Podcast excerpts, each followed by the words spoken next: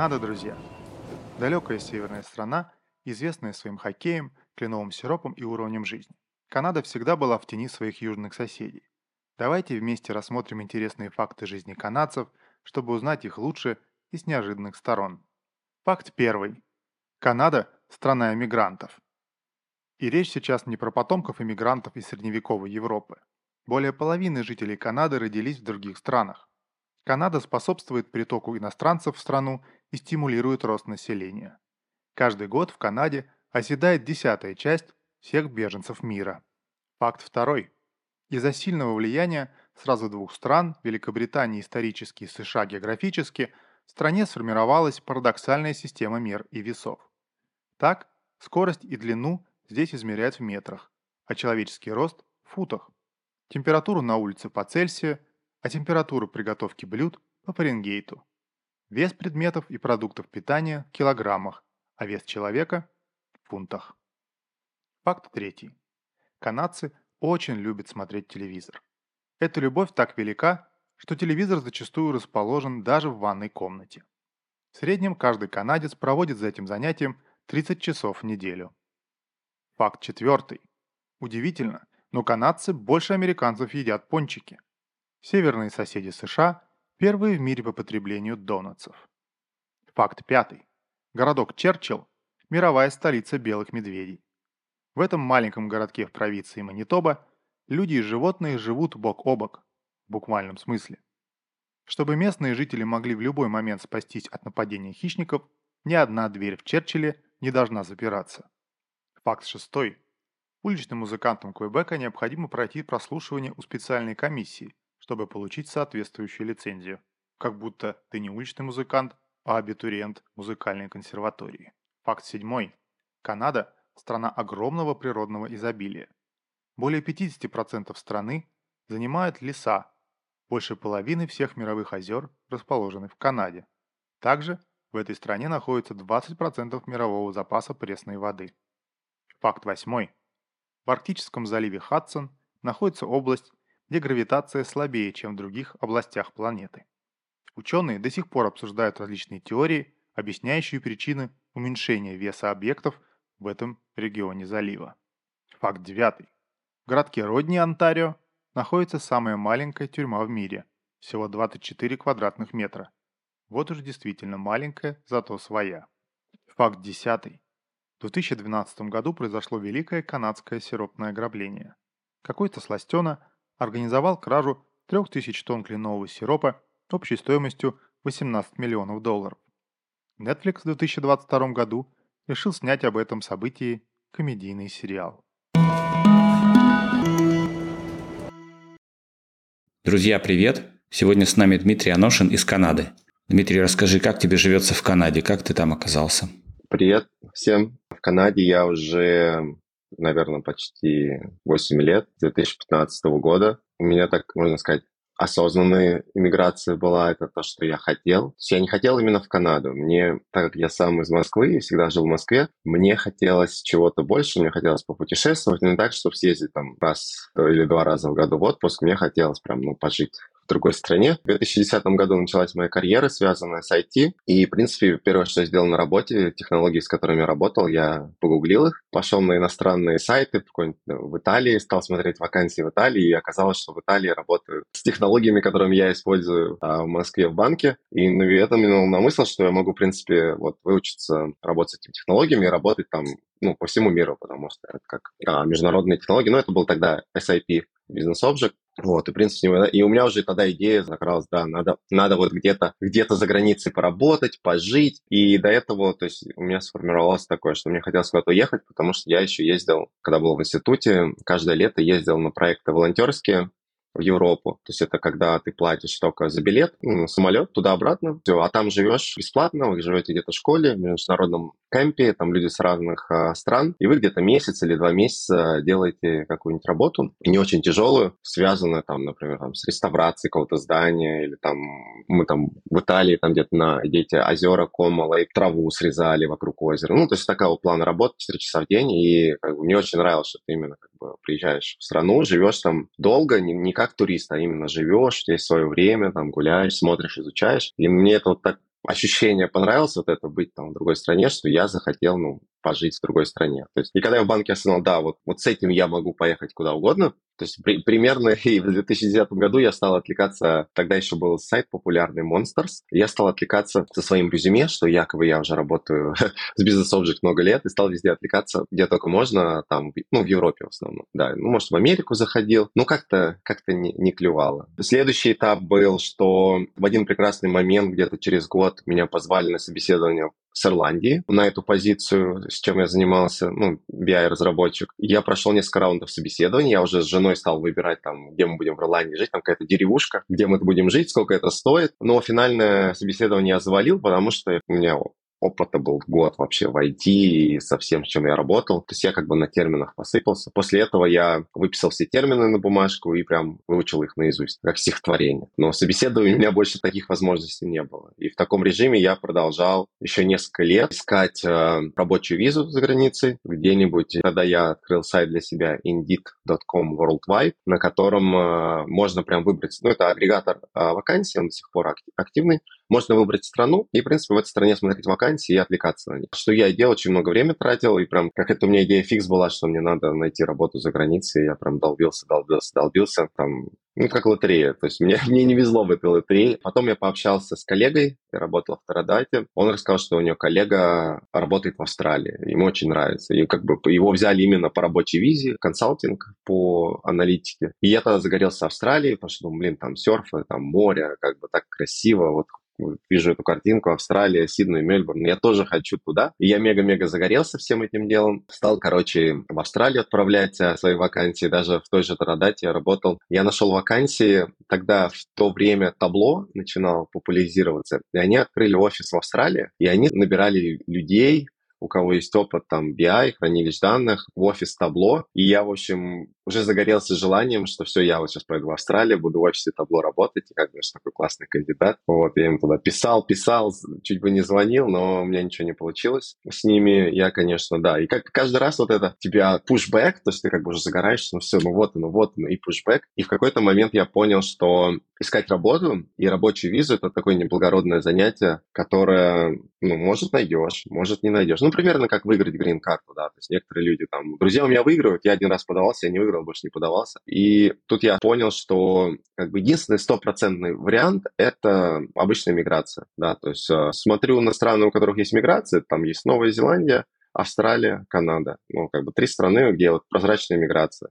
Вот там есть требования, если ты под них подходишь, заполняешь анкеты, все дела, и ты через какое-то время приезжаешь в страну с документами, как белый человек, э, можешь искать работу внутри страны. Да. Потому что иначе никто с тобой особо сильно не хочет заморачиваться. Есть, конечно, у нас success stories, но мне кажется, это как вот какая-то лотерея, да, как и стартапы, да. Есть success story, там, там один на миллион стартап выстрелил, ты думаешь, блин, я сейчас свой стартап сделаю, и тоже у меня будет все хорошо. А на самом деле мы не видим, сколько, сколько фейла вокруг творится. Вот. И я хотел в Австралию, потому что у меня все это была супер картинка. То есть я стал готов, ну, я понял, нужен IELTS, стал готовиться к IELTS. А, мне, конечно, очень сильно английский помог, то, что я вот раньше ездил волонтером, потому что самое сложное, как мы знаем в английском языке, это преодолеть языковой барьер. И вот именно, когда я был волонтером и жил в там национальном лагере, то есть первые два раза я был, сначала я был два месяца в Германии, потом два месяца во Франции, и там и там было много русских, русскоговорящих, то есть, ну, как бы я так, постока-постока общался, но последний раз я был в Италии, и не было ни одного русского, я там был на двух проектах, и вот тогда я почувствовал, я прям кайфанул, я почувствовал, что я могу разговаривать на английском, как бы, ну, не задумываясь. Понятное дело, как бы словарный запас маленький, но, по крайней мере, я не думаю, что отвечать. Вот, вот это вот чувство. И поэтому мой совет всегда всем, кто учит английский, но не мучайте себя какими-то там репетиторами, пока вы не попадете в среду, хотя бы на месяц, где вы как бы не используете свой родной язык,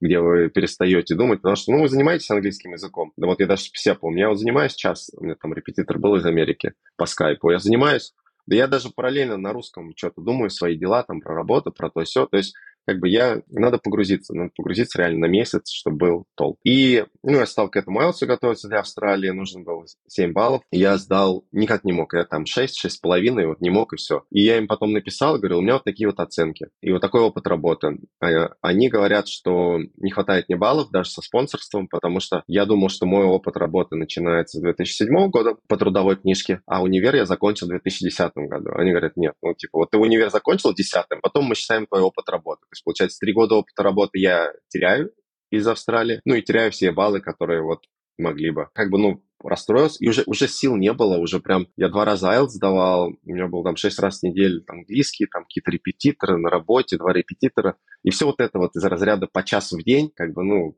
в, урывках, то есть не, не работал этот процесс. Я понимал, что мне надо либо ехать учить английский куда-нибудь в Англию, либо еще куда-то. Но у меня там жена была вторым беременна, то есть как бы я тоже не мог свалить там в Англию на два месяца. Вот, ну и прям я устал, то есть этот процесс очень такой изнуряющий, долбишься, долбишься. И потом я полез на форум какой-то, ну я, я слышал про Канаду, мне всегда Канада какой-то серой страной казалась, такой, где дождь, холодно. Полез на форум, rusforum.ca, это, мне кажется, самый популярный рус, русскоязычный форум про Канаду, про иммиграцию, там все-все-все есть. И и думаю, ну вот у меня есть IELTS, я сам терпеть не могу заполнять какие-то анкеты, на визу даже, все время делаю ошибки, поэтому я хотел найти агентство, которое за меня заполнит. Ну, в, в Австралии я с таким общался, вот они мне искали, что мне не хватает баллов, то есть как бы это хорошо, а то бы я бы сам начал там заполнять, отправлять что-то, вот. И на форуме нашел три агентства, э, написал им, потому что я знал, что есть федеральная программа, на федеральную программу есть вакансии квот. Вакансии, связанные с базами данных, вот со всеми этими делами, а у них быстро кончается квота. И вообще какое-то время они убрали эти вакансии из списка, то есть было как-то все очень непонятно. Это еще не было экспресс-энтри, как вот сейчас многие по экспресс-энтри едут. Вот. Экспресс-энтри — это когда вы подаетесь, и вы моментально получаете ваш рейтинг. Если вы в топе, и вы знаете, сколько у вас рейтинг, и вы знаете, что такое топ. Если вы в топе, ну, как бы, вы быстро эмигрируете. Соответственно, если вы не в топе, вы, вы можете ожидать вечно. Либо надо вам переподавать анкету, там, может, какие-то вещи. И я написал в три агентства. Два было русских, одно канадское. Русские мне вообще не ответили. Канадское мне написала сразу, говорят, заполни анкету. Я заполнил анкету, написал IELTS, там работа войти. Причем анкету я так заполнил, ну, даже неправильно половину. Там надо было и родители указывать, и родители жены, то есть я так кое-как заполнил, вообще не парис. Они говорят, ну вот у нас есть провинциальная программа, и вот я узнал, что у Канады есть две программы, федеральная и провинциальная. Разница в том, что федеральная сразу на всю Канаду подаетесь, и, там, и больше людей подается, но вы как бы едете куда хотите. Провинциальная подразумевает, что там есть дополнительный этап, который занимает определенное время, от 6 месяцев там, до несколько лет, когда сначала нужно получить approve от э, провинции, что провинция дает тебе такой сертификат, да, мы вот Дмитрия ждем, он к нам сейчас приедет. И многие люди боятся, что ты как бы раб провинции, ты должен приехать в провинцию и прожить там чуть бы не несколько лет. А вот на самом деле это не так, как бы по законам Канады ты никому ничего не обязан, ты можешь как бы приехать в эту провинцию и улететь сразу. Некоторые люди даже не заезжают туда. Ну, мне кажется, хорошая практика просто приехать на пару месяцев, дождаться карточку свою, перманент резиденции, потом уже уезжать. Соответственно, они мне сказали, можно вот провинция Манитоба. Я даже не знал, что такое Манитоба тогда. Вот потом я уже узнал, что, оказывается, Винни-Пух произошел из города Виннипек главный город провинции Манитобы. Оказалось, что там, когда люди на фронт во Вторую мировую войну уходили, один солдат из Виннипега в Европе где-то там во время войны подобрали медвежонка и назвали его то ли Винни-Пух, ну, что-то связано с Винни, как бы в честь города Виннипег. И поэтому в Виннипеге даже есть памятник Винни-Пуху. Хотя, ну, я думаю, мало, мало кто, кто, кто это знает. Соответственно, она говорит, цена вопроса 6 тысяч канадских долларов, 3 тысячи сегодня – 3000 потом. И для меня, конечно, как бы неожиданностью это стало, потому что ну, я не был готов, я как банкету так на, на обум заполнил, не был готов как бы сейчас платить. Ну и вообще я мечтал в Австралию. Я такой начал думать, блин, ну я же мечтал в Австралии, я что там, слабак, что ли, в Австралию не попаду. А тут как, как бы Канада, я ничего про Канаду не знаю. И, и я долго думал, и они ждут от меня ответа, говорят, ну ты либо платишь, либо до свидания. И про, про агентство я тоже ничего не знал. Ну, на, на форуме посмотрел, ну, вроде люди их а, хвалят. То есть как бы не, не кидал. Потому что с агентствами на самом деле, мне кажется, 95% агентств и адвокатов это типа в лучшем случае они возьмут ваши деньги, заполнят за вас анкету и отправят ее. Это как помощники получения кредита, да, то есть как поможем в получении кредита. За вас заполняют анкету, отправляют в банк. Если банк дает добро, они говорят, ну, это как бы наши связи, мы вам помогли, вы нам процент. А если нет, ну, говорят, ну, извините, у вас случай такой, как бы тяжелый, вам даже, ну, мы даже наши связи не могли помочь. Хотя на самом деле они никак не участвуют. И вот, мне кажется, 95% вот этих адвокатов, они просто, ну, они знают процессы, заполняют за тебя бумажки, но они никак не влияют. В данном случае, конечно, мне повезло. Во-первых, как я решился, потому что, ну, я думал все про это, и в какой-то момент я там с женой совещаемся, и у меня такая домашняя кофта была, причем она у меня много лет была, мне ее мама там с работы принесла, кто-то ей дал. Короче, на спине написано Ванкувера Olympic Games. Пока я думал, платить мне или не платить, одевая эту кофту и читая на спине Ванкувер Olympic Games, ну, я понимаю, что, ну, уже знак, как, как тут не платить. И я говорю, ладно, короче, все, платим. То есть проблема не была. Тогда 3000 там канадских, американских долларов по курсу 30 рублей да, при моей зарплате там 150 тысяч рублей, ну, это было ну, не, небольшие деньги. По старому курсу это было окей. То есть для меня больше было такое решиться, что именно Канада, а не Австралия. То есть для меня вот это переломный момент был. Соответственно, я на это решился, я им заплатил, ну и все, они говорят, ну все, давай собирай все документы, переводи все. Вот, ну, как бы стал вот это все делать. Это было где-то, наверное, в 2013 году. Запустился процесс, они мне просто говорили, что делать, я делал как бы как слепой котенок. Вот, они все за меня делали.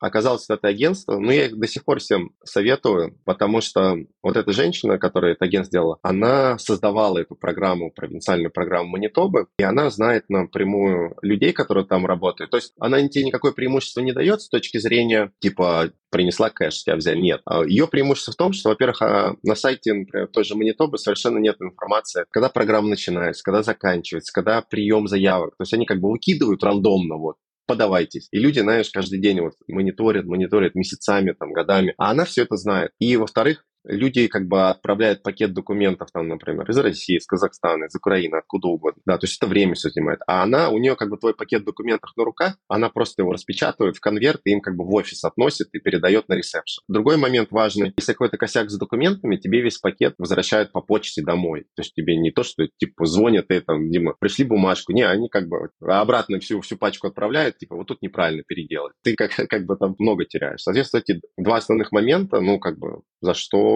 очень классно сработано было. Почти 9 месяцев заняло. Было назначено... Нет, даже меньше, 6 месяцев. Мне кажется, был сентябрь или октябрь. Я в январе-феврале подался. Другой важный элемент провинциальной программы – это интервью с миграционным офицером провинции. Все очень ждут вот это приглашение. То есть, окей, ты на сайте форму, а я заявку закидываешь, но потом тебе надо ждать, когда тебя пригласят, и это проводится раз в году где-нибудь в Европе, выездная сессия так называемая. И тебе должны пригласить, и опять же, вот как бы благодаря этому агентству, она как бы контролировала этот процесс, говорила там, ну вот, пока нету, скоро будет, скоро будет. Потом говорят, все, мы, я тебя записала, вот прилетай в Варшаву такого-то, к таким-то на встречу с офицером. Ну и все. То, что я сделал, я прилетел, причем я там готовился, я там сделал презентацию, я там, почему Манитоба, я там фотографии семьи распечатал, там максимально еще такой э, сделал это, проект им показать. А они, им вообще было все равно, они на меня посмотрели, говорят, ну да, класс, Манитоба, окей, там пять минут и все, иди гуляй. Но мне кажется, это опять тоже заслуга вот этого агентства, то, что они как бы делают такой due diligence, готовят твой профайл, чтобы было уже все понятно изначально, и тебе ничего не надо было. Ну и все, прошло собеседование, потом еще, наверное, месяцев шесть надо ждать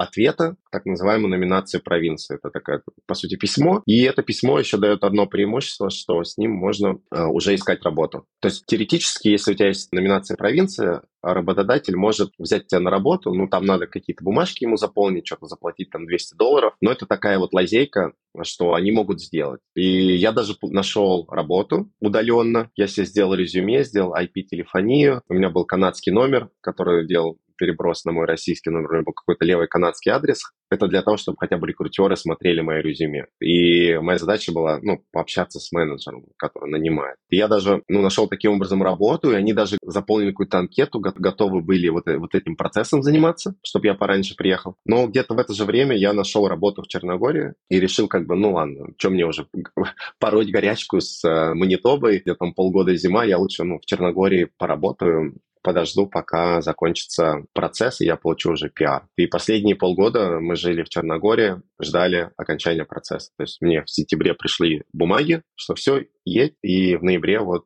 в ноябре 2015 года мы поехали в Виннипек. Ну, с этого началась как бы канадская жизнь. То есть Манитоба и Виннипек, я сразу могу сказать, это ну, так себе. То есть в Канаде сколько там, 12 или больше провинций, я не помню. То есть э, реально нормальные места это, ну, Торонто и Ванкувер. Калгари тоже, в принципе, ничего. Все остальное уже на любитель, да. Если вам нравится, когда тихо, а что доступная недвижимость, и вы, вам как бы не нужно никакой движухи, большой город, там много людей, там, кафе, рестораны, тогда вам, ну, все равно где жить. Да, и вам, в принципе, не важно, какая погода. Можно жить где угодно в Канаде. Очень много мест, маленьких городов, где очень доступная недвижимость. И с удаленной работой вы можете там очень хорошо жить. Мне как бы, меня, мне хочется сразу жить там в лучшем месте, в лучшем районе, поэтому требования другие. То есть мы пожили в Виннипеге 6 месяцев, но было очевидно, что мы там долго не будем, потому что у меня не было в планах жить долго. И на работе у меня начались немножко проблемы, связанные с тем, что я работал в страховой компании, которая очень консервативная, а я как новый приехавший иммигрант, у меня была большая мотивация много работать, работать, бегать. И в Черногории я работал, у нас такой как стартап-культура была. И я как бы там очень активничал сильно, и это вот многим людям не нравилось, которые там уже по 10 лет сидят, там сидят и их как бы не трогают, они там могут сидеть,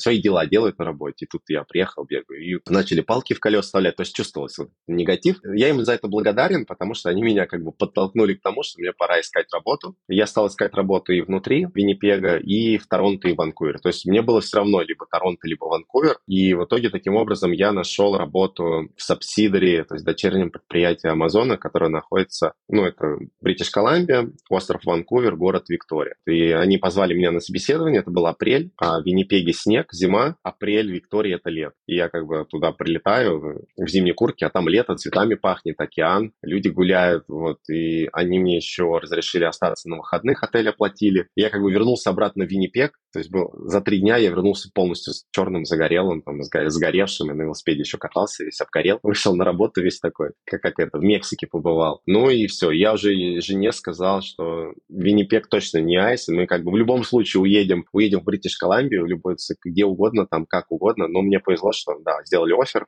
и вот я перешел туда, в Амазон. Ну и вот с тех времен в Бритиш Колумбии живем. Класс. Вот эта история. Слушай, а что там случилось в итоге с английским? Ты попал в среду и все, и через два месяца заговорил?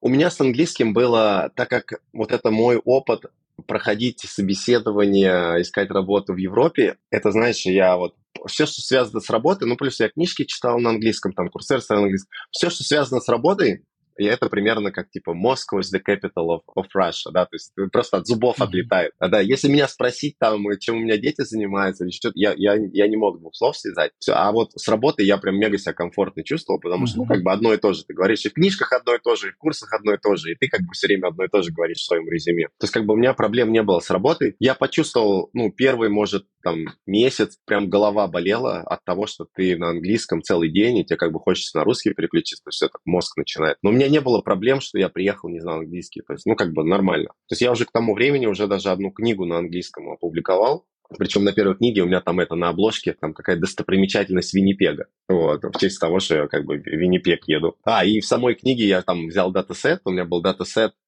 Ламоды про e-commerce, но я как бы все переименовал в города, в города Манитобы, как бы все типа а там, что клиенты в Манитобе живут в разных городах, там доставка заказов и все с этим связано. То есть я такой был exciting про Манитобу. Ну, я рад, что я оттуда уехал, потому что, ну, не знаю, мне кажется, если Манитобу сравнивать там с любым другим городом, лучше. Такое, как время, ну, не буду говорить за и против, знаю, что есть люди, которым нравится Виннипек. И на форумах часто такие там а-ля холивар, что Виннипек лучше, чем Ванкувер. Ну, разница в цене недвижимости, я не знаю, там несколько раз а, того же самого Виннипеге и Ванкувере. То есть Ванкувер, он из-за того, что здесь практически нет зимы, а из-за того, что океан и горы, очень много зелени, здесь, конечно, ну, очень один из самых дорогих городов в мире считается. Вот, а Виннипек, ну, как бы провинциальный городок, все доступно, и с удаленной работы, да, можно как бы работать хоть на Америку, хоть на Канаду, а если в IT, хорошо зарабатывать и, и что угодно себе позволить, да, там можно большой дом, большой бэк-ярд, но как бы твой досуг будет проходить у тебя дома или на бэк-ярде. Вот. Но еще там из минусов, я знаю, Летом это комары, причем с комарами там как чуть ли не как в тайге, то есть они прям на солнце, и на солнце, и везде их очень много, там даже памятник комару есть. И сувениры там продаются, магнитики, где бежит там турист с рюкзаком, типа за ним взят комары и надпись «Я выжил в Виннипеге». Вот. Комаров я не люблю, и, например, что мне нравится, ну, как бы мне нравится, в принципе, рыбалка иногда ходить. И вот что мне не нравится в рыбалке, например, в России, это комары, да. Ты идешь, как бы там красиво, речка, озеро, но ты сидишь, ну, тебя комары грызут без конца. А здесь то же самое. Ты приходишь на озеро, сидишь, как бы кайфуешь, и ни одного комара. Да. Слушай, ну, получается, что в Канаде на восточном и на западном побережье, да, более такая активная жизнь, а в центре Канады так, деревня. деревня. На восточном побережье, именно если говорить про Халифакс, то это на самом деле тот же Виннипек, но с океаном. То есть достаточно глухо. Жизнь бурная — это Ванкувер, Торонто и Монреаль. То есть я не был в Монреале, но все говорят, что Монреаль, он прям такой, знаешь, европейский город, там бары, рестораны, то есть э, прям такой вайб там очень классный. Ванкувер, он ну, небольшой город. Торонто, конечно, тоже в этом плане. Торонто и Монреаль, они более такие города в нашем понимании, как вот, ну, каким должен быть такой тусовый город. А Ванкувер, он достаточно маленький, но за счет вот географического местоположения с погодой он очень, очень классный. Плюс тут рядом Сиэтл, мне до Сиэтла ехать там 150 километров. Вот, с канадским паспортом я просто ну, границу пересекаю, можно в Сиэтле гулять там. Но Сиэтл еще меньше Ванкувера. Расскажи про Ванкувер, что это за город? И почему там так тепло? Это что, от э, океана такое течение? Мне кажется, да, это связано с океаном. Ну, это не кажется, а сто процентов связано с океаном и с течением, и, может, с ветрами. Конкретнее я сказать не могу, я как бы не, не изучал этот вопрос. Ну, получается, там зимы практически нет, да? Все время зеленые деревья. Да, тут у них и лето толком, тут говорят, у них два сезона, осень и весна. То есть э, летом жары нет, плюс 25.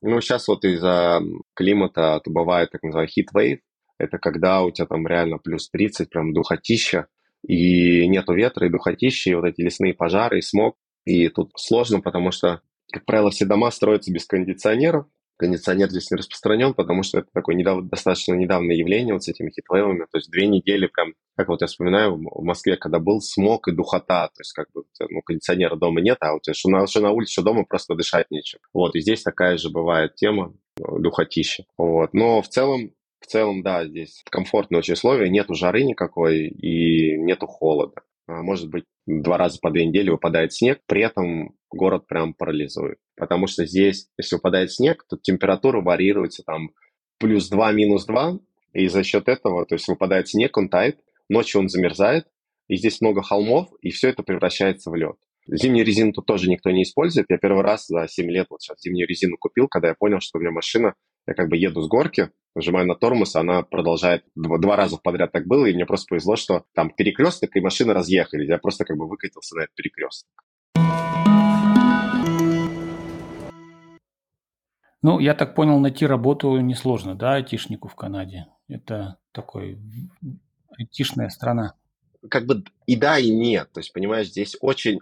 Здесь кон- конкурс на любую вакансию достаточно большой. Он достаточно большой по многим причинам, потому что здесь много там из Индии приезжает, много из Китая приезжает, кто-то с Америки ищет, долбится. То есть, например, на каждую вакансию количество откликов он колоссальный. И проблема в том, что отвлекаются люди на вакансию, могут отвлекаться из э, блин, там из, из любой страны вообще. И даже не находясь в Канаду. Вот. И за счет этого, например, ну, представляешь, что повесили вакансию разработчик, на нее откликнулось 100-150 человек ну, рекрутер не будет смотреть 100-150 резюме, да, он посмотрит первые 20, выберет там людей. И из них, мне, я уверен, там 50% даже те, кто в Канаде не живут.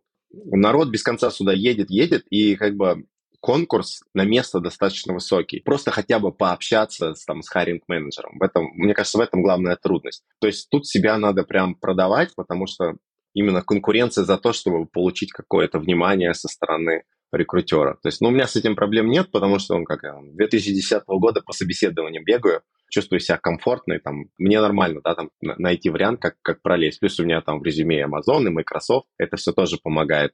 Но так, да, то есть, например, всегда вспоминаю, как мне повезло с Амазоном, и мне кажется, мне повезло с Амазоном, что я просто каким-то чудом один из первых откликнулся на эту вакансию. Если бы я откликнулся 50-м, я бы даже не попал на собеседование. То как бы это вот так работает. Ну, реально надо бегать, долбиться, долбиться, потому что даже после Амазона я там, я статью на Хабре писал, я вот искал работу там после Амазона, откликнулся на что-то там 40 вакансий, и у меня было только где-то 5 собеседований, то есть из 40 вакансий, где, казалось бы, я на 100% подхожу, у меня хороший опыт, все, только 5 компаний мне написали.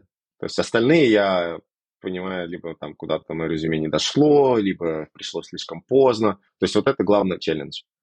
Вот. И поэтому люди, которые, например, хотят получить работу, ну, находясь не в Канаде, без каких-то там документов, это прям втройне сложно. Потому что, ну, как бы и, и тут и на местном рынке сложно, сложно пробиться вот этот firewall, А еще, если ты еще из-за границы, то есть какие-то надо визы делать, это сложно. Ну, я знаю случаи, что тут много ребят я познакомился, они вот в Amazon кто переехал, кто-то в Apple переехал, да, компания спонсировала визы, но это тоже достаточно такой процесс непростой, нетривиальный. Именно поэтому я не рассчитывал никогда ни на рабочую визу. Для меня это вот, ну, как играть в лотерею. То есть я выбрал такой процесс, типа такой по, по тяжелому пути иммиграции, но может быть намного дольше, но, по крайней мере, если я его пройду, ну, сто процентов получу, да, все документы и все. Чем просто продолжать каждый день тратить время, отвлекаться и переживать, там, позвали, не позвали, собеседование, волноваться, это такой, как замкнутый круг. Но когда началась пандемия, весь этот процесс сильно стопорнулся, потому что у меня много знакомых, кто так же сделал, как и я, через а, провинцию Манитобы, через вот это агентство подались. Кто-то успел проскочить до пандемии, кто попал в пандемию, тот до сих пор еще не проскочил, потому что у них большой там waiting line образовался, и они еще не разгребли, да, то есть многие люди, как бы, кто-то еще сидит на бумагах, ну, короче, сложно. И потом, потом начала, в феврале у нас началась заварушка, то есть это, опять же, все заслоудаунило, и прям вечно какие-то мероприятия происходят, которые все, весь процесс иммиграции тормозят. Расскажи еще подробнее о своем вот этом долгом пути. Из чего он состоит, из каких шагов? То есть ты приехал, ты в Манитобе, это был твой первый шаг, потом ты оказался в Ванкувере. Что дальше? Как получить гражданство? Как получить вид на жительство? В моем случае, так как я подавался на иммиграционную программу, и как и в Канаде, как и в Австралии, может быть, Новой Зеландии, идея иммиграции в том, что если ты проходишь, тебе дают вид на жительство. Ну, это называется permanent residence карточка. Вот. Ее дают тебе на 5 лет, и с этой карточки ты как полноценный канадец, единственное, не можешь только на выборах участвовать, все остальное, там, медицина, все, что есть у нас, все есть у тебя. То есть, как бы, что у тебя эта карточка PR, что паспорт, Разница лишь в том, что я не могу по этой карточке, например, в Штаты поехать. То есть э, мне нужен... А я получал американскую визу, свой российский загранпаспорт, чтобы ездить в Сиэтл. Uh-huh. Вот. И опять же, там до пандемии с этим проблем не было. Буквально там регистрируешься на посольство на интервью, приходишь, через э, неделю ты получаешь паспорт с визой, там, американской визы, там, на несколько лет вперед, как бы они вообще без проблем дают. Сейчас сложность, опять же, из-за пандемии, у них большая очередь образовалась, и там можно 6 месяцев сдать интервью, чтобы получить а, вклейку в свой, там, любой паспорт. Mm-hmm. Ну, с пиаркой, и когда у тебя пиарка, дальше ты должен прожить 3 года на территории Канады, и после этого ты можешь податься на гражданство, и ты подаешься на гражданство, ты заполняешь форму, отправляешь все, там, детей, все вот это с переводами, свидетельство о рождении, там, справки с работы, все дела, что ты налоги платил, да, что ты прилежный канадец. И через э, отправляешься, мы опять, ну, как раз у нас было в пандемию, то есть у нас вместо там, 6 месяцев, 9 месяцев заняло 2 года весь этот процесс. Потом, когда процесс подходит к концу, тебе присылают приглашение на тест. Ты должен сдать тест, причем ты его сдаешь онлайн. Ты его сдаешь ну, онлайн на компьютере, 20 вопросов про историю Канады. То есть куча там материалов, всяких тестов, приложений, можно подготовиться. Про историю Канады сдаешь тест, ну, все сдают. Если не сдаешь, ну, просто там пересдаешь. И обязательно надо, то есть, например, и жене, и мне нужно, когда подаемся на гражданство, пруф знания английского. То есть у меня жена ходила на языковые курсы, они там сдавали какой-то внутренний экзамен, этого было достаточно. То есть, например, у нас знакомые, у них там э, мужчина, он работает, занимается плиткой, и, соответственно, он как бы на английский мало пользуется. И он там, живя 5 лет в Канаде, особо английский не пользуется. И для него был этот большой челлендж, то есть э, сдать языковой тест на нужный балл для гражданства. И это надо обязательно всем сдавать. Соответственно, когда сдается тест, все, дальше просто ждешь, когда придет сертификат, приходит сертификат о гражданстве. А, нет, сначала нет. Сначала э, сессия, ты идешь, даешь клятву, посвящение в канадцев. Ну, тогда была пандемия, по зуму все. Ты свою карточку PR разрезаешь ножницами пополам, и тебе дают, э, присылают письмо, где сертификаты о гражданстве. И потом ты с этим сертификатом можешь получить travel паспорт, по которому уже можно там и в Америку ездить, и там по, по всему миру ездить без... А, и тебе виза не нужна. То есть ну, процесс примерно так выглядит. И сколько заняло это в итоге по времени? Из-за пандемии, мне кажется, с момента пода- подачи заявления до получения паспорта travel два года, наверное, заняло. Вместо обычных там 6-9 месяцев. Вот. Mm-hmm. Ну, мы просто прям попали в, сам, в самый пик, 21 год, когда mm-hmm. ну, они там все работали из дома. Им, то есть проблема в том была, что government и их рабочим заняло достаточно большое время организовать процесс удаленной работы. Ну, как бы его надо было создать, создать с нуля. Да, да, да, понятно. Да, и из этого все сроки увеличились. Да, и они до сих пор, а, до сих пор эти сроки вот такие достаточно большие. Если как бы, если ты живешь в Канаде и там работаешь в Канаде, то тебе, в принципе, все равно там год больше, год меньше, то есть, ну что, сиди, сиди, ну, да. жди у моря погода. Угу. И вот про этот город ты как-то мало рассказал. А что там, какой он современный там, что малоэтажные вот эти домики, как в американских фильмах, или это большой огромный город Ванкувер? Ты же теперь в Ванкувере оказался? Да, то есть я был в Виктории пять лет, пока работал в Амазоне, и потом у меня был вариант, либо я переезжаю в Сиэтл, в Амазон, либо я делаю что-то другое, и мне повезло, я нашел в Ванкувере работу Microsoft Xbox. Эта фишка была очень классная, потому что, ну, во-первых, до пандемии у меня проблем не было с маленьким городом потому что за счет Амазона мы все время ездили либо в Сиэтл, либо в Бостон, либо в Ванкувер, и, в принципе, все это оплачивалось компанией, и мы прям, ну, чуть ли не каждый месяц а, бесплатно путешествовали. Причем в Бостон мы вообще ездили летом на два месяца, компания сняла и квартиру, там, и еда, и все было включено, то есть я даже не, не сильно парился, что мне зарплату не повышали, потому что, ну, мы и так как бы гуляем, ничем себе не отказываем, и все за счет компании. Вот, mm-hmm. а когда случилась пандемия, все это отвалилось, и как бы мы в таком маленьком вот мы даже не в Виктории жили, а в пригороде, достаточно маленький городок, и ты как бы, ну, тебе становится очень скучно, потому что маршруты одни и те же, как бы все одно и то же, никаких новых там эмоций. То есть, ну, и Ванкувер, в принципе, как большой город, альтернатива был достаточно неплохим вариантом. И когда я устроился в Microsoft, у них был включен пакет переезда,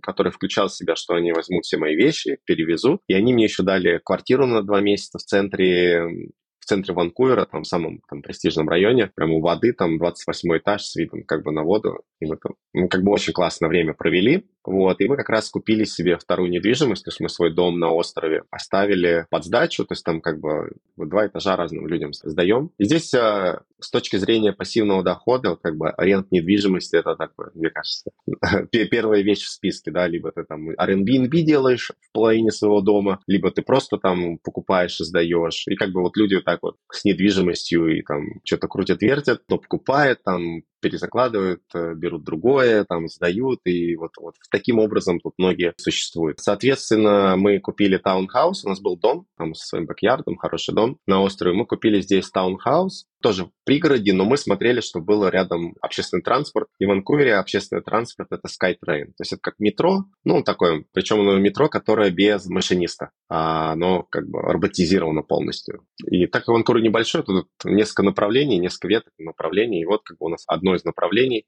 и до центра ехать там 30 ну, минут на это метро. То есть я смотрел вариант, чтобы мне можно было пешком, то что я не хочу, чтобы у нас было две машины, как бы накладно, и как мы не будем их использовать. Прям у меня жена не работает, только детей по секциям возят. Поэтому мы хотели, чтобы я мог добираться в офис на метро.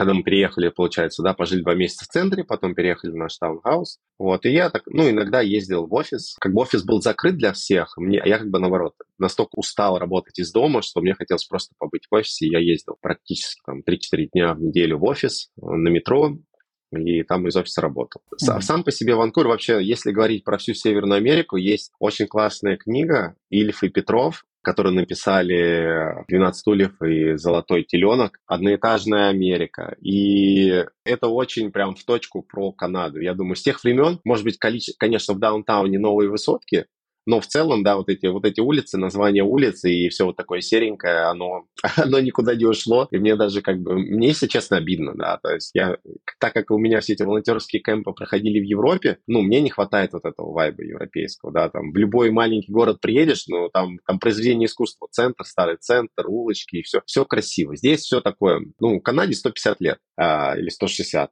московскому зоопарку столько лет. Вот, соответственно, то есть как Канада, она ровесница московского зоопарка. Вот, и тут все так на скорую руку построено, всякие домики, таунхаусы, и нет какого-то единого городского планирования.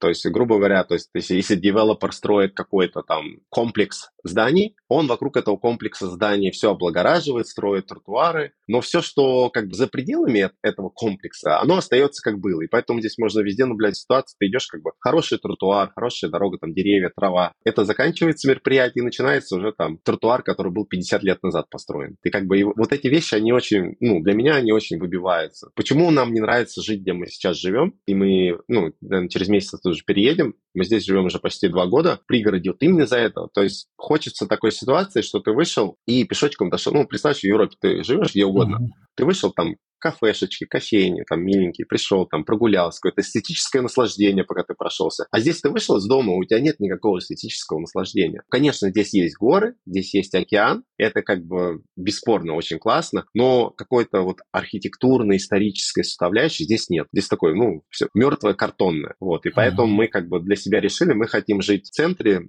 ну, прям максимально близко к центру, и то, что мы это и сделаем. Вот. Но многим людям, на самом деле, как бы они не заморачиваются, им, им и так хорошо, да. Ну, что, тут как бы пошел в парк погулял, он казалось, что плохого, вон парк, вон елки, там уточки, гуси, как бы и гуляй, наслаждайся. Ну, вот нам почему-то хочется вот, а, поближе к городу. С точки зрения даунтауна, да, то есть даунтаун в каждом городе, это, как правило, и рабочий район, и там и высотки есть, где люди живут. Там никто не живет с детьми, потому что в даунтауне нет школ. То есть э, центр города в любом североамериканском городе там нету школ, нету садиков, какие-то есть част, частные дорогие вещи. То есть того, что большая density людей, много, много людей на квадратный километр, ну, как бы школ нет. Поэтому люди все пытаются жить, ну, как бы там, где есть школы, вот, на каком-то расстоянии. Ну, соответственно, чем ближе к центру, тем недвижимость дороже. Ну и пробки, соответственно, тоже там как бы движение, движение такое. Про Ванкувер могу сказать, что Здесь а, как бы классные пешеходные зоны вдоль воды, там, так называемый Sea Walk,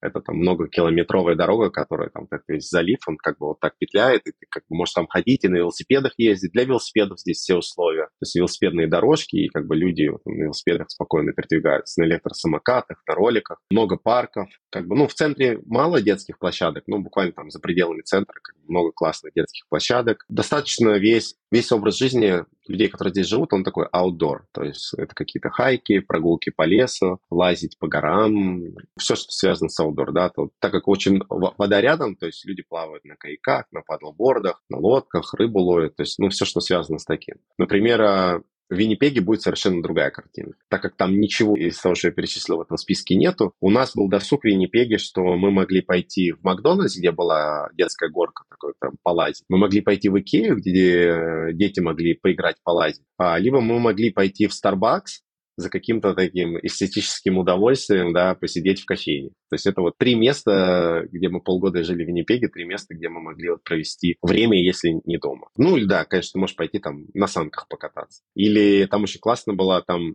река проходит через город, из-за того, что сильные морозы, река замерзает, и там 20 километров катка по этой реке. То есть его расчищают, и ты можешь как бы, ну, хоть на коньках на работу ездить. Я все хотел на работу на коньках поехать, но так ни разу это не сделал. Ты не жалеешь, что пришлось расстаться с мечтой об Австралии?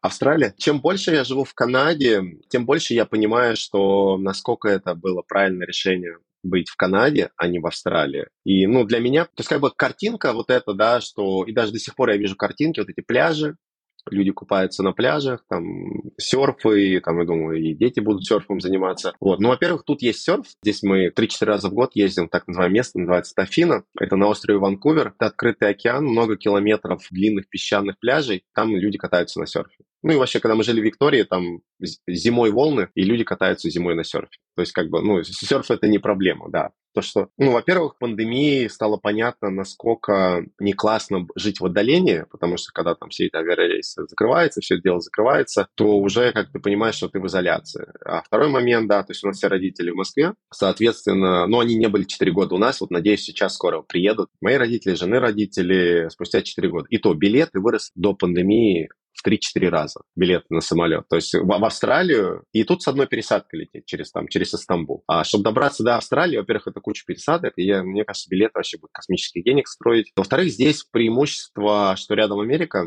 и с точки зрения IT-технологического рынка, ты как бы, ну, здесь много компании, которые фокусируются, ты можешь как бы ну, выбирать что-то, да. Многие компании из Америки приходят сюда здесь, потому что рабочая сила дешевле. Во-вторых, ну, как бы океан есть. Если говорить про Австралию, да, озоновый слой вот это, да, вот эти проблемы с озоновым слоем, с солнцем, на самом деле, как бы, ну, на фотографии классно, солнышко, но когда сильная жара, люди все там должны как бы быть укутаны от солнца. То есть здесь как бы солнце есть летом, но оно оно не жарит, оно не обжигает, ты как бы не сгораешь ничего, просто как бы приятное солнышко. И он, ну, то есть для меня кроме вот этих красивых картинок, для меня больше плюсов Австралии не осталось, и я ну, совершенно не жалею. Потому что у меня была возможность в любой момент уехать в Австралию. Даже сейчас, да, имея канадский паспорт, я могу собрать чемоданы и уехать. Единственный вариант, который бы, мне бы интересно был, да, это поехать в Аргентину. Посмотреть, как там в Аргентине, пожить в Аргентине. И я потом могу, можно отдельно поговорить, да, про, про, про дальнейшие планы, цели. Но про Австралию, да, совсем не жалею. И, как бы видишь, как, как в жизни бывает, да, все, все происходит так, как должно быть. Ну или, может, да. со временем к этому адаптируешься, живешь с этим, этим и думаешь, что жил бы я в Австралии, я думаю, ну, эту Канаду, нафиг, Австралия так классно. Поэтому уже, мне кажется, человек, он подстраивается под события.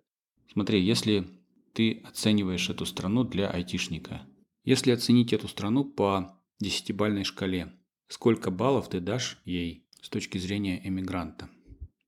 Я бы сделал две шкалы. Потому что я как бы я всегда рассматриваю Канаду. У меня, ну, у меня как бы есть претензии к Канаде, да, поэтому могу сделать. И многим людям это окей, да. То есть они как бы. То есть шкала именно как э, иммигрировать в Канаду, растить так. детей, жить здесь, там, работать, зарабатывать, возможности, там, не знаю, хочешь бизнес открывать, хочешь то есть что. Ну, я бы поставил 10.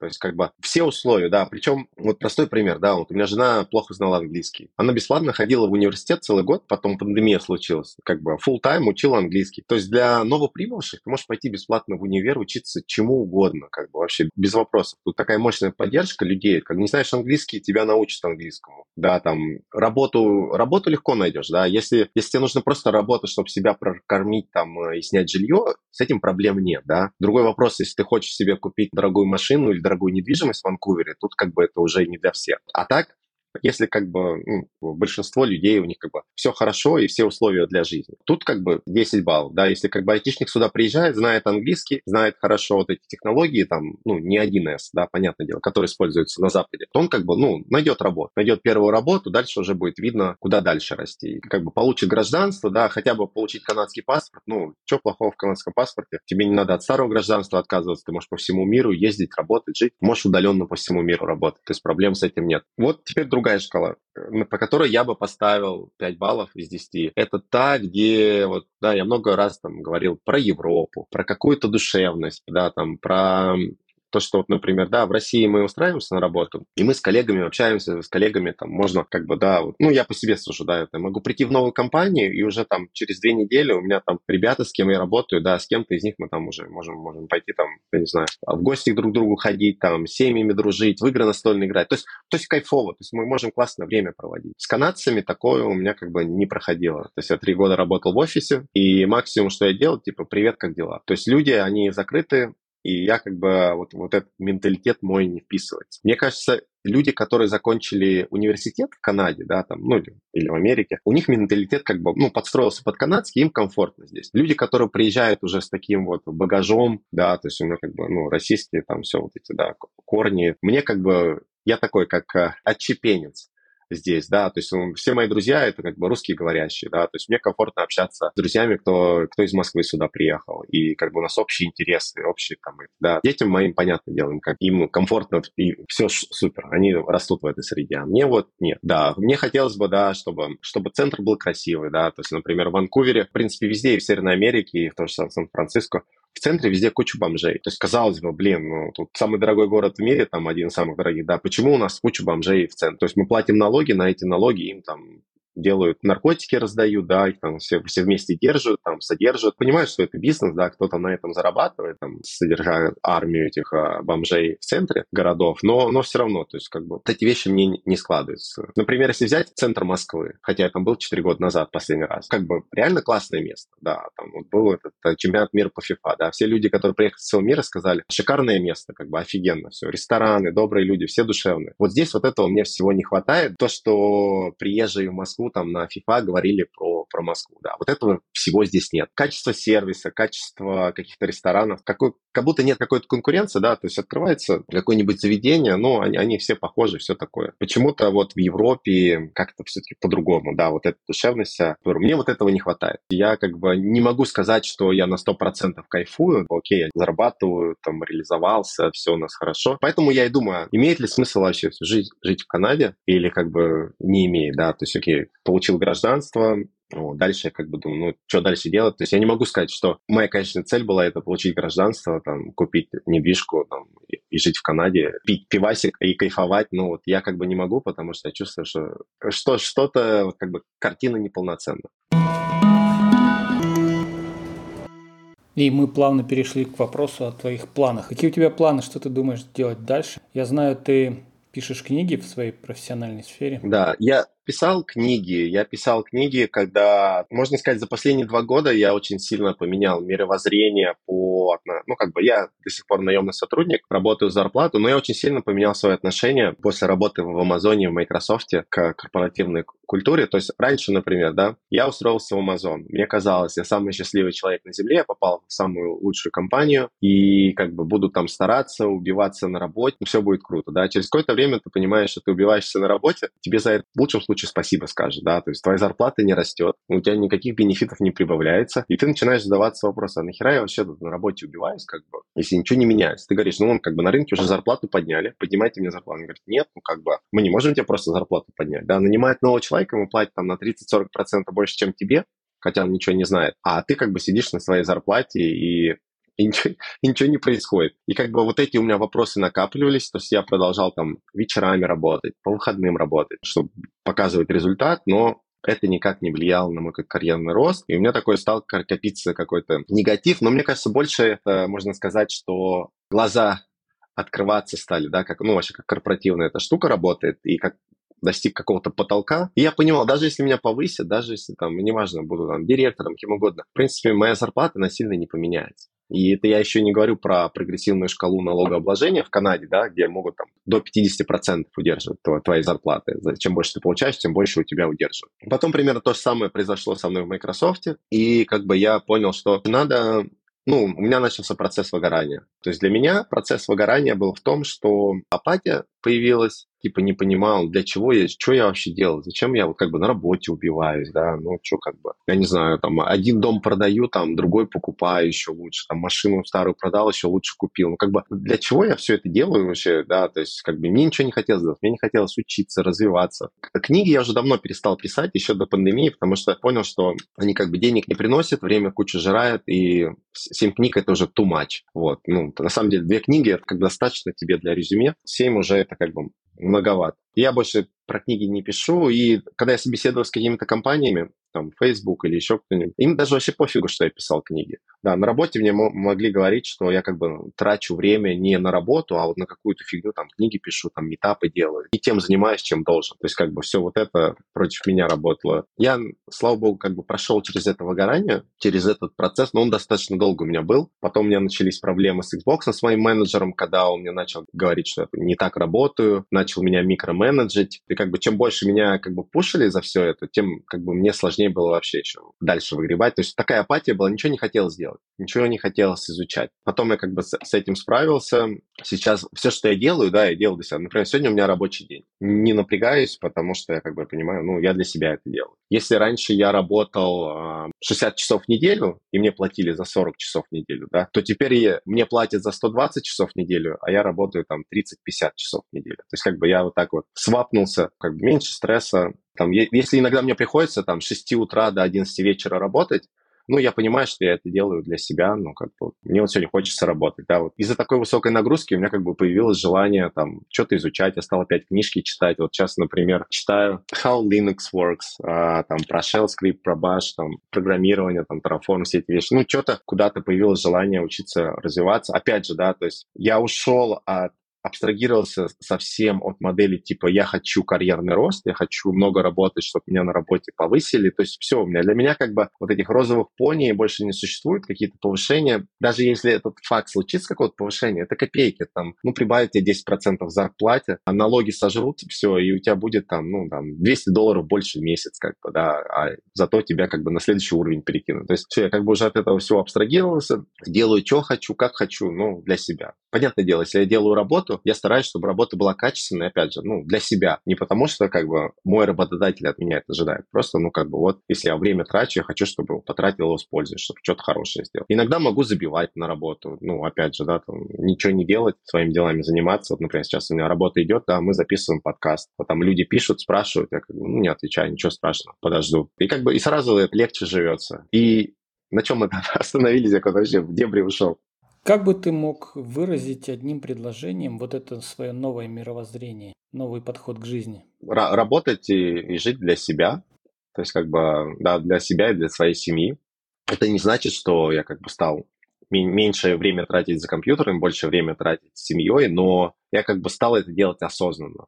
Это не так, как было раньше, что блин, я, я сижу за компьютером, меня уже тошнит, мне надо идти, но я не могу бросить работу, потому что меня там мой менеджер ждет. А сейчас мне как бы, ну, пофи, таким пофигистом стал. Я понимаю, что есть какие-то сроки, какие-то дедлайны, которые на, надо успеть, да, и уже, уже могу выбирать, что я успею, что не успею. И я вот недавно начал проходить марафон Дорофея, вот эти джедайские техники. И очень классная штука. Ну, мне очень нравится. То есть я как бы пытаюсь перенять эти техники и наложить на себя, да, там, например, там, что нет никакой срочности. То есть срочность это у нас в голове, на самом деле срочности нет. А все эти чаты, все это быстрая коммуникация, оно как бы бесполезно, только вредит работе.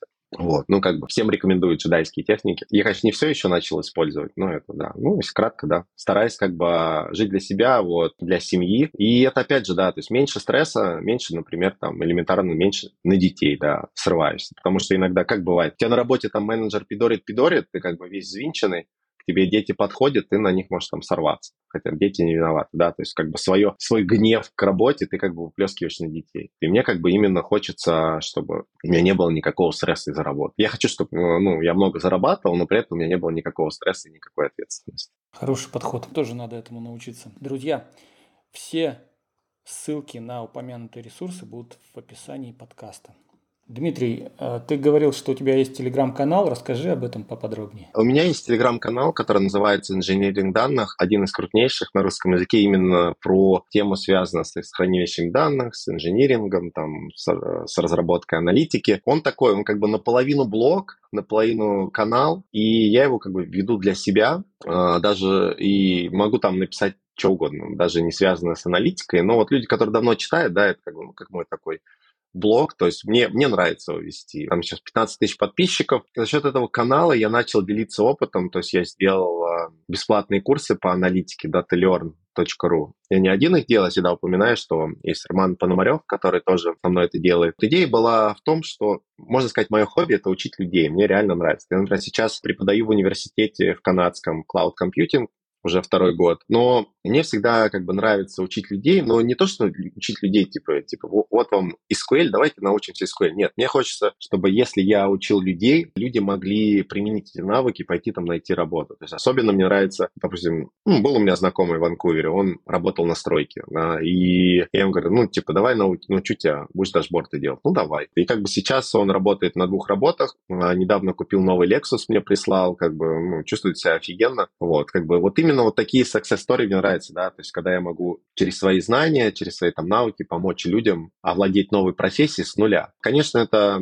ну, Data Learn, там, я его делаю уже больше двух лет и не доделал до конца, но он совершенно бесплатный, и, по сути, все мои знания, как я вот раньше помогал людям, там, каким-то знакомым, там, от начала, там, какие-то ресурсы, там, материалы, что говорить на собеседованиях от начала до конца, то есть я решил это просто все задокументировать через YouTube, через э, гид-учебник, и люди могли этим пользоваться. Там уже там больше 6 тысяч студентов зарегистрировалось, на YouTube-канал подписан 12 тысяч человек. То есть как бы ресурс бесплатный, то есть я считаю, что чем больше мы энергии отдаем, тем больше мы получаем. Поэтому мне как бы, мне нравится, да, что люди могут чему-то научиться, совершенно бесплатно, ну, каких-то своих целей добиться. Особенно это хорошо помогает мигрантам, которые вот сейчас приезжают в Европу, в Америку, потому что стек технологий очень разный, а у меня как раз раньше была проблема этого дата лерна, что многие технологии у меня связаны с Западом, там AWS, Azure, которые, ну, в России никак не используются. А теперь как раз те люди, которые приезжают за границы, они как бы хоп-хоп, это прям то, что нужно.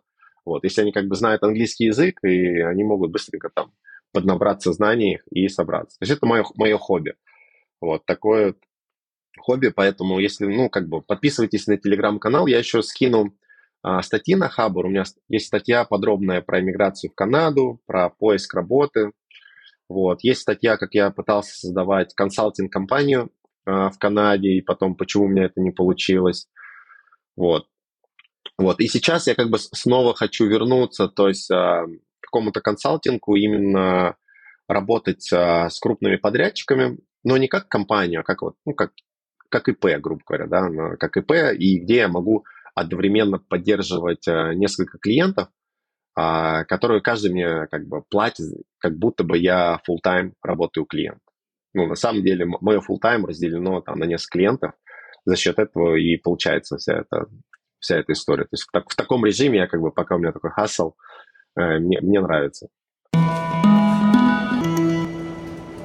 Про цели. Вот, у меня всегда цель была, я думал, все, я хотел этот а, Mercedes Геленваген купить. Он стоит тут, ну, от 200 тысяч долларов. И как бы я мог бы его купить, но вместо этого мы как бы решили переехать просто в центр, то есть я эти деньги потратил на покупку другой недвижимости. И я думаю, ну ладно, сейчас мы как бы с этой недвижимостью разберемся, и я опять, короче, пойду за этим, за Геленвагеном. Но вчера долго думая, что, блин, столько денег за него вот платить, и как бы, ну, по факту, когда удовольствие от новой покупки у тебя, ну, быстро пропадет. И вчера вот мы с женой поговорили, и мы поняли, что действительно, что нам хочется, это сделать такую тему 12 месяцев работать удаленно, например, там месяц в Аргентине, месяц в Чили, там, месяц э, в Колумбии, потом, короче, там, месяц в Испании, месяц в Италии. То есть я хочу провернуть такую тему, где, если я, например, себе оставлю только один проект какой-то, да, ну, как бы full-time работу, которую мне будет платить, но скопить денег, чтобы я мог целый год по всему миру, да, там, ну, вот мне хочется именно не просто приехать там на выходные, мне хочется месяц пожить в стране, там, почувствовать себя, что я в этой стране, да, и, может быть, разделить там пять месяцев, например, в Южной Америке, там, остальное время по Европе поездить. То есть, как бы, вот, это моя такая цель. Но это, опять же, вот, джедайские техники, они когда ты проходишь марафон, даже если не нужно, у тебя какие-то моменты заставляют задуматься. Там, например, было про цели полагания, да, то есть я как бы, ну, что я хочу, что я хочу. И вот я всегда хотел вот такую, такую тему провернуть, по всему миру поездить, поработать удаленно. Я долго парился из-за того, что у меня трое детей, что их надо выдергивать из школы на год. Но канадское образование, оно такое, что до 9 класса оно практически ну, достаточно слабое. После 9 класса у них там хардкор начинается. Поэтому а, я думаю, ничего страшного не случится, если у меня там, дети пока там старше, у меня пока в пятом классе. Если где-то через год, через два мы вот такую вещь сделаем, то есть это мой как бы такой short-term goal, скопить немножко денег, провернуть вот такую историю. Это прям дети поддержали, и жена поддержала. То есть я не знаю, получится или нет. Вот. Ну, иначе просто будет ситуация, что, ну, по сути, дом-работа, дом-работа, то есть там раз в год в отпуск. А примерно то же самое, от чего я уехал из Москвы, да, я не хотел, чтобы у меня была такая рутина, дом-работа, дом-работа, вот. Да, теперь у меня то же самое, ну, не в Москве, а в Ванкувере. Мне хочется вот какой-то вот смены обстановки. Слушай, ну, у тебя мощный план. Так, Дмитрий, я, я желаю тебе успехов в, твоих, в твоей работе и особенно в твоем вот этом начинании – а, связанном с путешествием. Год путешествий, да, мы его можем назвать? Да, это будет минимум через год, максимум через два года. То есть, как бы, но это хорошо, да, все начинается с того, что надо определиться с целью. И я, если честно, очень рад, что у меня хоть какая-то цель появилась, потому что часть выгорания была связана с тем, что мне непонятно было, а, а что дальше? Ну, окей, я как бы вот я работаю в Амазоне, я мечтал работать в Амазоне. Вот я купил дом в Канаде, я мечтал купить дом в Канаде. Вот я живу у океана, я мечтал. И все. И у меня как бы, помимо того, что на работе меня не повышали, у меня как бы рассыпался мой карточный домик, я дошел до пика, а новые цели все не поставил. И теперь, наконец-то, я смог как бы понять, что я хочу какую-то цель. И вот это для меня самое главное, да. То есть мне, лично для меня это большой плюс, что у меня появилась цель. Вот. И поэтому, ну, надеюсь, что да, что эта цель не отвалится. Мой совет всем слушателям, чтобы у вас какая-то была достижимая цель, да, то есть, э, ну, это, это как бы бан банальная банальность, цель, цель должна быть, да, и какой-то план к цели, но фишка в том, что у меня какое-то время не было цели, я своих целей достиг, да, вот этих с эмиграцией, там, с Амазоном, с Канадой, и мне было реально как бы апатия, апатия ко всему. И поэтому, да, как бы цель должна быть, да. Должна быть цель там стать миллионером, как бы, ну, это как бы не цель цель какая-то реально достижимая и примерно представляет, как вы достигнете, да. То есть, условно, если бы я сейчас не купил третью недвижку, я бы мог просто прям хоть завтра его свалить. И все. То есть у меня как бы полностью удаленная работа, и как бы все, можно хоть завтра собирать чемоданы и ехать, куда глаза глядят, глядят с канадским паспортом. Нам хотелось пожить в центре, понять, каково это жить в центре. Поживем годик, и будет видно. Друзья, с нами был Дмитрий Аношин из Канады. Пожелаем ему удачи. Дмитрий, спасибо, что рассказал нам о Канаде. Ждем новых историй. Это был подкаст «Иммиграция» с рассказами о людях, которые уезжают навсегда. Спасибо, что слушаете нас. Подписывайтесь на нас на всех подкаст-платформах и на YouTube. Ставьте лайки и звездочки. Если хотите рассказать свою историю эмиграции, напишите нам на электронную почту. Спасибо, пока.